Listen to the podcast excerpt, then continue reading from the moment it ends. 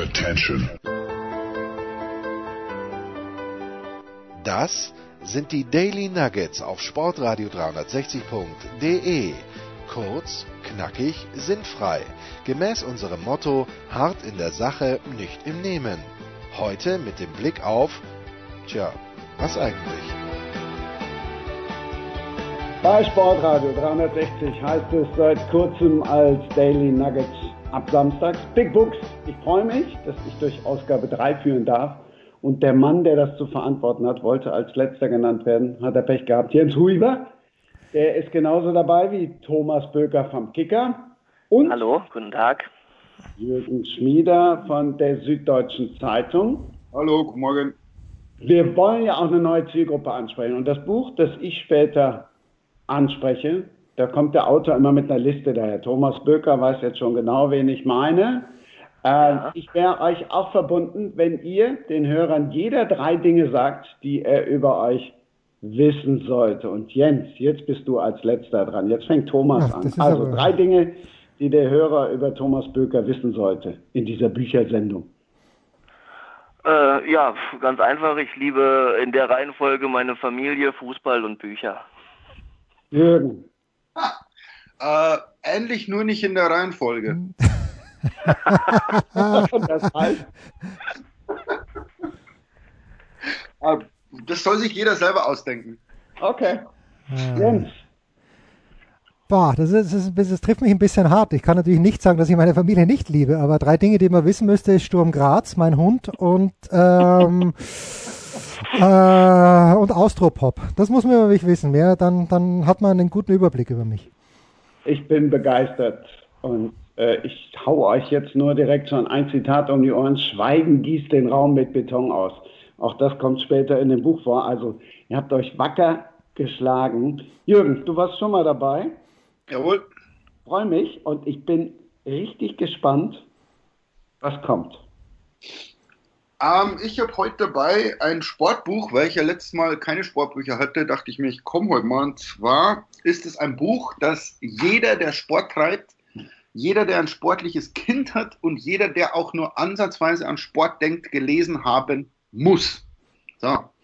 Und zwar heißt dieses Buch The Sports Gene von David Epstein. Und der Mann ist Sports Illustrated Journalist und der ging der einfachen Frage nach. Er selber war Läufer. Jetzt dachte er, zum Laufen braucht man ja kein Talent. Das heißt, man kann es ja trainieren. Und das war seine Ausgangsfrage, wie werde ich ein besserer Läufer? Und aus diesen Gedanken entwickelte er eine jahrelange Recherche über die Frage, was am Sport ist Talent und was kann man sich antrainieren und gibt es Faktoren außerhalb des Ganzen, die auch noch eine Rolle spielen. Das heißt, der untersucht die Größe, ist Größe entscheidend bei Basketball? Finde Nein, es ist viel wichtiger die Armspanne. Was ist bei einem Hochspringer wichtig? Wie wird man tatsächlich ein schnellerer Läufer? Ähm, waren, waren witzige Experimente, wie Baseball die Rotation vom Ball erkennen und wie die plötzlich völlig ausrasten, wenn sie einen Softball von unten geworfen werden. Also wir denken immer beim Baseball, es kommt darauf an zu reagieren, wo kommt der Ball hin und dann schlägt man halt. Dann kriegen den Ball von unten und schwingen daneben.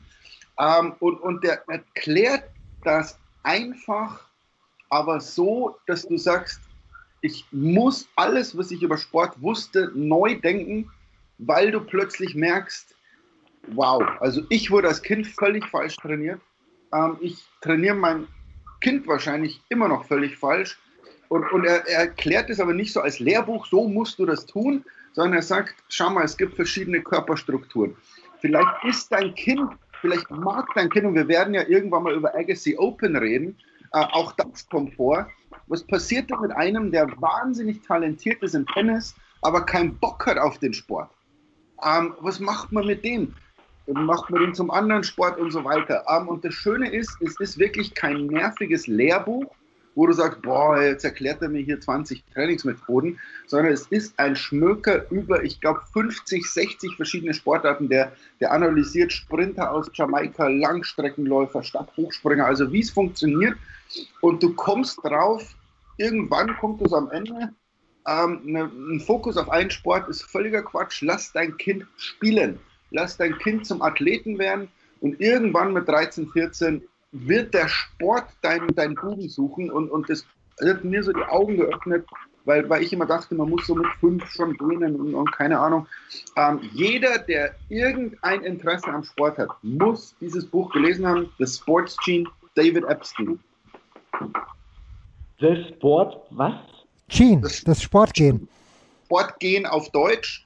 Und es ist eine Analyse, ist ein talentierter Sportler, hat einen genetischen Vorteil oder ist es antrainiert? Und natürlich ist es eine Mischung aus beiden, aber es wird euch wie Schuppen von den Augen fallen, äh, wie, wie krass das Verhältnis ist und, und wir es nicht wussten. Ich habe nur deshalb nochmal nachgefragt, weil das einer meiner Lieblingssprüche im Coaching, wenn nur einer von zehn das jetzt nicht verstanden hätte, hätten wir alles falsch gemacht. Jetzt haben wir es alle verstanden. Ich habe erst gedacht, es geht um Joggen, was wir alle im Moment machen müssen, weil wir sonst nirgendwo Sport machen.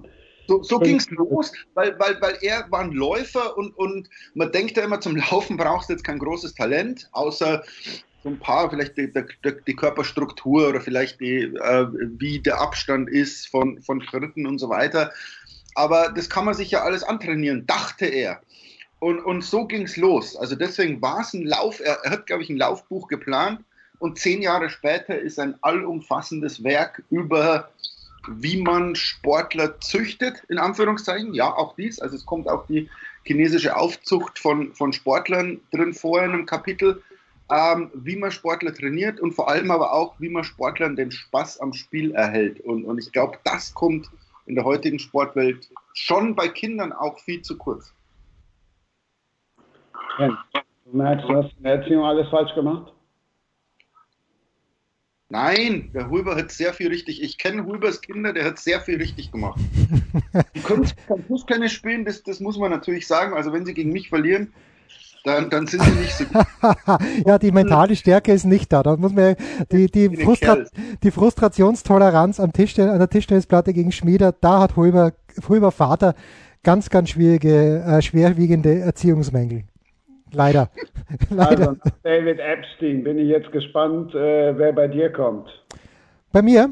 Ähm, ja, ja da, da könnte man weiter nicht weg sein, aber du hattest ja letztes Mal, und ich habe das schon als Aufforderung auch genommen, mich äh, bisschen der österreichischen Literatur zuzuwenden. Und äh, jetzt, ich weiß ja, ihr beide seid, also Böker und Sprenger, ich glaube, ihr beide seid ja Krimi-Leser, Thriller-Leser, äh, ich habe mir heute überlegt, dass man unbedingt lesen sollte, weil man es auch leicht liest, von Wolf Haas, Silentium. Ähm, äh, Wolf Haas ist jemand, ich habe auch so ein bisschen geschaut jetzt so im Internet, und das ist, glaube ich, jemand, entweder mag man die Art, wie er schreibt, sehr, oder man hört auf Seite 12 auf und denkt sich, was ist denn das für ein Scheiß? Und äh, ich ich mag diese Art und Weise sehr. Da sind dann öfter mal kurze Sätze eingestreut. Er beginnt immer jetzt mit, mit folgendem Satz, und das ist jetzt keine Spoiler-Alert, aber der erste Satz ist immer, jetzt ist schon wieder was passiert. Und die Geschichte von Wolf Haas, die ist mittlerweile einfach auch mit den Filmen, die es zu diesen Büchern gibt. Das erste war Komm süßer Tod, Silenzium war der zweite, das dritte, der dritte war dann der Knochenmann, der vierte das ewige Leben. Da spielt ihm immer ein ehemaliger Polizist, der Simon Brenner, der aus dem Polizeidienst rausgeflogen ist, jetzt als Privatdetektiv arbeitet, der ist die Hauptperson. Und dieser Brenner ist, wenn man sagt abgefuckt, ist das noch ein Lob für ihn, weil er, er ist weniger als abgefuckt, aber er wird in diesen Filmen von einer meiner Säulenheiligen gespielt. Und so viele sind es nicht. Ähm, wir haben vorhin darüber gesprochen. Wer die Seite 3 am Samstag gelesen hat in der Süddeutschen Zeitung, ich würde gern so schreiben können wie Holger Gerz, aber ich wäre gern insgesamt so wie Josef Hader. Und Josef Hader spielt eben, Josef Hader Kabarettist, Regisseur, Regisseur Schauspieler, der spielt diesen Brenner. Und ähm, wenn man dieses Prozedere, wie diese Filme entstanden sind, ähm, da gibt es eben dieses Buch von Wolf Haas. Und dann nimmt sich zuerst mal der Regisseur Wolfgang Murnberger, der nimmt sich dieses Buch und arbeitet dran. Dann gibt er die überarbeitete Version dem Hader. Hader überarbeitet das und gibt es dann nochmal zurück an den Wolf Haas und irgendwann einigen sie sich dann alle drauf, nachdem sie jeder in absoluter Abgeschiedenheit ihre Bemerkungen gemacht haben und herauskommen dann Filme, wo ich sage, okay, das Kino hätte es jetzt nicht gebraucht, aber äh, das sind Top-Fernsehfilme, die, man sich gerne anschauen kann. Und dieses Silenzium, das Schöne ist auch, es spielt in verschiedenen österreichischen Städten. Silenzium zum Beispiel ist in Salzburg angesiedelt Und da, spielt ganz viele Dinge mit rein, die den Hader gequält haben, die erstaunlicherweise ja auch den Thomas Bernhard, über den wir, glaube ich, letzte Woche gesprochen haben, gequält haben, nämlich diese, die, dieser, ich weiß gar nicht, wie man sagen soll, diese Schwere, die über der Stadt liegt, durch diese Salzburger Festspiele. Und die Salzburger Festspiele spielen eine ganz große Rolle. Darin aber spielt eine andere, ein anderer Aspekt auch aus Haders Leben eine Rolle, denn der war auch in so einer Klosterschule und es gibt natürlich einen Mord, in dem Fall ist es sogar ein Selbstmord, aber man weiß es nicht genau, der gleich zu Beginn stattfindet und man geht da in diese Untiefen des Salzburger Gesellschaftslebens rein und wenn das auch nur zu 10% so stimmt, wie das Wolf Haas beschreibt, in diesem Buch, in seinem ganz eigenen Stil, dann ist es furchtbar. Aber es ist halt österreichisch furchtbar und ich mag es, wenn es österreichisch furchtbar ist. Es ist hinterfotzig, es ist witzig, es ist äh, grauslich teilweise auch in den Details. Und der, der Brenner ist jemanden, den man eigentlich aufgrund von 100 Dingen nicht mögen kann, aber man liebt ihn trotzdem. Und äh, ich, das Buch liest sich schnell. Es ist wie gesagt geil geschrieben und das meine, meine Empfehlung für diese Tage wäre Silenzium von Wolf Haas. Und wer dieses Buch gelesen hat, der liest dann auch Komm süßer Tod, der liest dann Brennerrover, der liest äh, Wie die Tiere. Großartig. Mir hat es sehr gut gefallen. Ich habe ich hab eine Frage. Und in Corona-Zeiten liest er dann vielleicht auch noch von Wolf Haas die Verteidigung der Missionarsstellung. Das ist möglich. Ja. Jürgen, du hattest eine Frage, höre ich. Kurze Frage, ich habe nämlich bei Silenzium nur den Film gesehen. Warum das Buch? Ja, warum das Buch? Das kann ich dir aktuell sagen, Jürgen, weil ähm, das Buch eben noch ein bisschen mehr ist. Ich lese jetzt gerade die Biografie von Elton John die ich mir nur gekauft habe, weil ich Rocketman gesehen habe und ich habe mir dann die Biografie bestellt, die übrigens, äh, vielleicht soll ich die zu anstellen. Es ist einfach noch ein kleines bisschen detaillierter, die Charaktere noch ein bisschen, bisschen tiefer beschrieben und wenn man dann dieses Dr. Phil, ja, also da geht es um einen Dr. Phil, ähm, möchte ich jetzt nicht so sehr aufklären, aber im Buch, ich finde, das sind noch ein paar, ein paar Nuancen, aber der Film ist wunderbar geworden, auch mit Joachim Krohl, der da mitspielt, mit dem Simon Schwarz. Ähm, ja, ich, ich habe es danach gelesen. Ich sage das Buch hauptsächlich deshalb, jetzt lege ich mich fest, Jürgen, weil dieser Stil, wie der Haas schreibt, diese, ja. das, das kriegst, kann, das kann man im Film halt nicht verarbeiten. Und das ist für ja. mich halt auch was, das Stilistische. Ich bin begeistert. Thomas, du klangst auch irgendwie direkt zustimmend, so nach dem Motto, ach, kenne ich. Nee, das kenne ich nicht, aber ich habe hab zugehört und äh, werde es mir dann äh, eventuell auch mal durchlesen. Ich habe mich jetzt nur gewundert, wenn du jetzt diesen Teil, das habe ich, wenn ich es richtig verstanden habe, das war der dritte Teil, oder? Den, das kann man unabhängig voneinander lesen. Kann man unabhängig voneinander lesen? Also, ich, ich glaube, weil du sagst erst den und dann liest man auch die anderen, aber äh, wenn dann start, startet man doch bei sowas ganz gerne dann mit dem ersten Teil, oder? Ja, das, das kann man, kannst, kannst du auch machen. Äh, der erste Teil ist äh, Komm süßer Tod, glaube ich. Ähm, ich habe mit Silenzium begonnen, dann kommt Süßer Tod gelesen und dann habe ich das ewige Leben gelesen, weil das spielt in Graz. Ich komme aus der Nähe von Graz und das ist halt dann nochmal etwas, wenn man was kennt.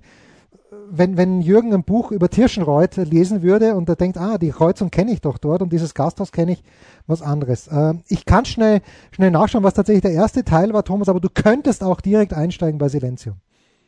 Aber okay. bei dem, was, was ich jetzt vorschlage, Thomas, wir schieben dich jetzt noch nach hinten, weil das auch zu deinem Titel passt daher. äh, bei dem, was ich vorschlage, da wäre da es dann günstig, wenn du erst den ersten liest, dann den zweiten. Also der erste heißt endgültig, der zweite heißt niemals und der dritte, um den es mir hauptsächlich geht, der heißt äh, geblendet. Wir reden über Andreas Flüger und äh, jetzt komme ich auch wieder mit Holger Gerz. Also immer wenn ich Flüger lese, dann komme ich mir echt vor wie so ein Erstklässler, der irgendwie eine Bruchrechnung erklären soll. Oder halt wie ein Blinder, der im Sehenden den Sonnenuntergang beschreibt, weil äh, der schreibt einfach großartig. Dieser Mensch hat Theologie und Philosophie studiert. Da merkt man dann halt auch noch ein bisschen was von. Aber jetzt keine Sorge, es geht natürlich auch viel um philosophische Dinge, aber letztlich geht es um eine erblindete Spezialagentin, um Jenny Aaron und der schafft es, dieser Flüger, vielleicht habt ihr den Namen auch schon mal irgendwo im Abspann gelesen beim Tatort, der hat insgesamt 27 Tatorte geschrieben, hat unter anderem den in äh, Weimar mit einem anderen zusammen erfunden und hat sich jetzt aber komplett aufs Bücherschreiben fokussiert oder konzentriert. Zum Glück für uns als, als Gernleser. Also der schreibt beschreibt diese Jenny Aaron, die erblindet ist, die in dem dritten Buch eine Therapie machen will, um wieder sehen zu lernen. Also diese Therapie hat er sich jetzt auch nicht ganz aus den Fingern gesogen, das gibt es tatsächlich. Da gibt es dann auch Querverweise zu der Therapie und dieser Professor, der für diese Therapie steht, dessen alter Ego spielt auch in dem Buch mit. Und irgendwann muss sich Jenny Aaron allerdings entscheiden. Will sie jetzt diese Therapie machen oder aber will sie ihren Kollegen, sprich äh, sich selber, das Leben retten? Sie entscheidet sich dann letztlich erstmal die Therapie, um nicht so viel zu spoilern, außen vor zu lassen, ob sie sie dann fortsetzt. Ne? Wie gesagt, lassen wir jetzt mal weg in Sachen ähm, Spoiler. Und sie entscheidet sich dann halt, den Kollegen und sich eben selber zu helfen. Das geht in Paris los, endet dann auch in Paris. Ich lerne Dinge über, über Notre Dame kennen, die ich nicht wusste. Ich lerne auch viel über Victor Hugo, was mhm. man ja auch nicht immer so direkt noch wieder auf dem Zettel hat. Und äh, der Glöckner von Notre Dame, ja, gehört ja zusammen. Äh, der kommt auch des Öfteren vor. Also es ist ein fantastisches Buch und es sind halt wirklich, wie gesagt, äh, so Sätze wie Schweigen gießt den Raum mit Beton aus, das, das bleibt einfach hängen. Und davon gibt es halt noch den einen oder anderen und Thomas wird es bestätigen. Also das ist wirklich, äh, sind Bücher, die lassen was nachhallen. Ja, auf jeden Fall. Also ich habe äh, ich alle drei als äh, Hörbücher äh, konsumiert und da ähm, kommt dann noch hinzu ähm, die, die großartige die großartige Stimme, äh, die das Ganze ähm, begleitet und wo wir schon beim Tatort waren. Äh, Nina Kunzendorf liest das Ganze und äh, man möchte eigentlich auch, dass das niemand anders liest, wenn man sie einmal gehört hat. Das ist äh, überragend und ähm, sie schafft es einfach, dass man sich in diese blinde Figur und in ihr Denken und in ihr Handeln so reinversetzt, dass man, dass man sich einfach Dinge merken möchte. Es sind letztlich dann zu viele, ähm, aber dass man sich einfach Dinge merken möchte, äh, auch für den Umgang mit Blinden ähm, und sich ähm, ja wünscht, dann auch unbefangener ähm, mit, mit äh, denen umgehen zu können. Und auch dafür ist das äh, Buch ähm, dann ein sehr guter Anstoß, ähm, wenn man da unsicher ist, ähm, das Ganze mal eben aus der anderen Perspektive dann serviert zu bekommen und dementsprechend ist das, ist das in, in mehrfacher Hinsicht sehr, sehr wertvoll, dieses Werk. So, und bei dir sage ich sorry, dass du der Letzte bist, aber auch sorry, weil? Sorry, weil, ja, großartiger Übergang, bin begeistert. Äh, das Buch heißt Sorry. Äh, ich wollte aber ganz kurz vorher noch, ähm, weil ich dachte, ich käme nach dem äh, Herrn Rüber dran, äh, da wollte ich noch äh, ganz kurz loswerden, weil ja schon mal Österreich jetzt äh, eben dann auch Thema war möchte ich nicht ähm, missen zu erwähnen, dass meine Lieblingsschriftstellerin, äh, die äh, leider viel zu früh verstorbene Österreicherin Ingeborg Bachmann war, ähm, die nun gar nichts eigentlich mit dem äh, Genre, das ich eigentlich lese, nämlich Thriller und so weiter, äh, zu tun hat. Aber das ist was, ähm, was mir aus der Schulzeit eben äh, ja hängen geblieben ist und was ich äh, jedem empfehlen kann, eine Kurzgeschichte von ihr, die heißt Der wilder oder ein wilder Mut, wo es um Wahrheit geht und den Umgang mit Wahrheit und Sprache und Wahrheit. Wie gesagt, nur eine Kurzgeschichte, dauert gar nicht lang, die zu lesen. Ähm, wenn man sich das ähm, äh, mal äh, ja, zu Gemüte führen möchte, kann ich nur empfehlen. Das aber nur ein kleiner Sidekick. mein Buch, das ich vorstellen möchte, heißt tatsächlich Sorry. Und das ist äh, Buch, das habe ich so gerne, dass ich es äh, an irgendjemanden verliehen habe und in meinem Bücherregal nicht mehr gefunden habe jetzt. Und ich weiß noch nicht mehr mehr an wen. Ich habe irgendjemanden davon überzeugen wollen, dass es ein ganz tolles Buch ist und habe es offensichtlich bis heute nicht wiederbekommen. Aber egal, ähm, ich habe es äh, natürlich dann auch jetzt nochmal äh, grob nachgelesen. Äh, um was es ging, wusste ich natürlich, aber noch so ein paar Details. Der Autor heißt äh, Soran, ich hoffe, ich spreche ihn richtig aus, Drenka, D-R-V-E-N-K-A-R äh, buchstabiert sich der Nachname. Ähm, ähm, ein anderes Werk von ihm zum Beispiel heißt Du, kann ich auch sehr empfehlen. Äh, aber dieses Werk heißt Sorry. Und warum heißt es Sorry? Weil äh, vier ähm, Jugendliche, eine Clique aus Berlin, wo das Ganze spielt, auf die Idee kommt, eine eine Agentur zu gründen, äh, und zwar eine Agentur, in der man sich äh, ja Entschuldigungen sozusagen oder für Entschuldigungen bezahlen kann. Also die Beauftragen lassen sich beauftragen von den Leuten, ähm, dass die bei anderen wiederum, die denen Unrecht äh, oder wo denen äh, die Unrecht getan haben, ähm, sich entschuldigen in deren Namen. Und äh, ja, das geht eine Zeit lang gut und floriert auch sehr das Geschäft, aber es wäre natürlich kein Thriller, wenn ähm, da nicht eine düstere Note reinkäme, nämlich äh, die, und das ist dann eben auch der tiefere Sinn des Ganzen, wie weit, inwieweit darf man denn Fehler äh, von anderen Entschuldigung, entschuldigen, wie weit geht das? Und dann beauftragt sie eben einen Mörder, sich beim Opfer zu entschuldigen, mehr oder weniger. Das Opfer ist natürlich gestorben, aber um, ähm, da hängt natürlich dann auch noch einiges dran, Angehörige und so weiter. Und ähm, ja, er führt äh, ihnen damit eigentlich vor Augen, ähm, dass das schon sehr anmaßend ist, was sie da eigentlich so ähm, vorhaben mit ihrer Geschäftsidee. Und ähm, das Ganze ist sehr, äh, auch sehr, sehr gut geschrieben, also sprachlich sehr, ähm, äh, wie soll man sagen, sehr tiefgründig insofern, als dass es äh, die Perspektiven wechseln. Und das verraten auch dann immer schon die äh, Überschriften, Kapitel. Das heißt einmal davor, bezieht sich also auf einen Zeitraum, dann du. Da ist es so, dass man quasi, dass der Täter direkt mit einem kommuniziert sozusagen, mit dem Leser. Dann danach, dann die vier Hauptfiguren, äh, um die das Ganze dreht, äh, sich dreht, äh, die haben auch einzelne Kapitelüberschriften. Dann wird das Ganze immer aus deren Sicht geschildert. Ähm, und das ist wirklich äh, sehr spannend, dieser Wechsel in, in der Perspektiven und der Zeiten und es ist ein wirklich ein sehr, sehr spannender, sehr, sehr spannender Plot, der äh, dem Soran Drenker da gelungen ist. Das Ganze ist ähm, ja aus dem Jahre 2008, 2009, also schon eine Zeit lang her, dass ich es gelesen habe. Ich habe auch nicht gefunden, leider, ob es verfilmt worden ist. Ich habe nichts gefunden in der Art. Äh, eine Audio-CD habe ich gefunden, gelesen von Christian Berkel, Ulrich Pleitgen, Matthias Brandt und Sophie von Kessel. Ich lese hier gebrauchtes Buch und wir haben Thomas Böker ganz kurz verloren, aber den holen wir gleich wieder rein. Moment. Es gibt es nicht in der Kindle-Version. Also es gibt es gebunden, sehe ich gerade einmal für 88 Cent. So, Hallo? Thomas, da bist du wieder. Da bist du wieder, ja, ja. Wir haben gerade nachgeschaut, ja. also es gibt es nicht in der Kindle-Version, es gibt gebunden für 88 Cent. Aber 10 Euro Versandkosten. Nee. Es gibt übrigens auch nicht, äh, habe ich gerade auch nochmal nachgeschaut, als, äh, als Hörbuch. Äh, ich bin ja mittlerweile mehr von Büchern auf Hörbücher umgestiegen. Ja, äh, Audios lese ich hier mit Christian Berkel, Matthias Brandt sowie Sophie van Kessel und Ulrich Pleitgen. Also okay, ah ja. Die, die schlechtesten Vorleser. Warum eigentlich so viele Hörbücher? Ach, weil mir irgendwie so die Ruhe gefehlt hat zum Lesen und also Ruhe im Sinne von auch sich dann äh, niederlassen irgendwo und so äh, ähm, ja, Hörbücher dann halt sozusagen immer und überall, wann es geht, auf dem Weg zur S-Bahn oder im Auto oder sonst wo äh, und ähm, zu Hause. Und dementsprechend ähm, ja, schafft man dann auch mehr äh, Bücher, äh, als, als wenn man liest. Und ähm, da muss ich sagen, kommt aber auch immer vieles auf die äh, Sprecher und Sprecherinnen an.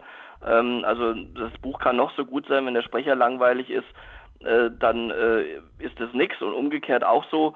Ähm, und umgekehrt dann kann ein guter Sprecher oder eine gute Sprecherin dich auch in ein etwas schwächeres Werk hineinziehen und äh, dann bleibt man da auch hängen. Aber wie gesagt, dieses Sorry von äh, Soran Denker kenne ich jetzt äh, als Hörbuch nicht, aber als Buch äh, zum Lesen ist es absolut zu empfehlen. Ähm, sehr, sehr spannend, ähm, düster teilweise, also ähm, aber es lohnt sich. Die Sprecher, die ich eben genannt habe, die sind ja nicht so schlecht. Jürgen, wie sieht es bei dir mit Hörbüchern aus? Sehr wenig. Also früher, als ich noch Fußball gespielt habe, haben wir das die ganze Zeit gemacht. So blöd das klingt, wir, wir fuhren immer, äh, wir hatten eine Fahrgemeinschaft und, und es musste damals auf dieser Dreiviertelstunde Fahrt äh, jeder immer ein Hörbuch mitnehmen und das erste, jetzt Schande über uns, war eines von Dieter Bohlen. Nein, das wollte ich auch sagen. Schmieder, das ist das einzige, das ich jemals gehört habe, ist dieses Dieter Bohlen Buch. Weil das haben, wir, das haben wir zugeschickt bekommen bei Deutsche Media beim Gottschalk. Das ist zufällig im Auto gelegen und ich habe mir gedacht, höre ich es mir halt mal an. Und, und der ja. liest es ja selber vor. Ja, genau.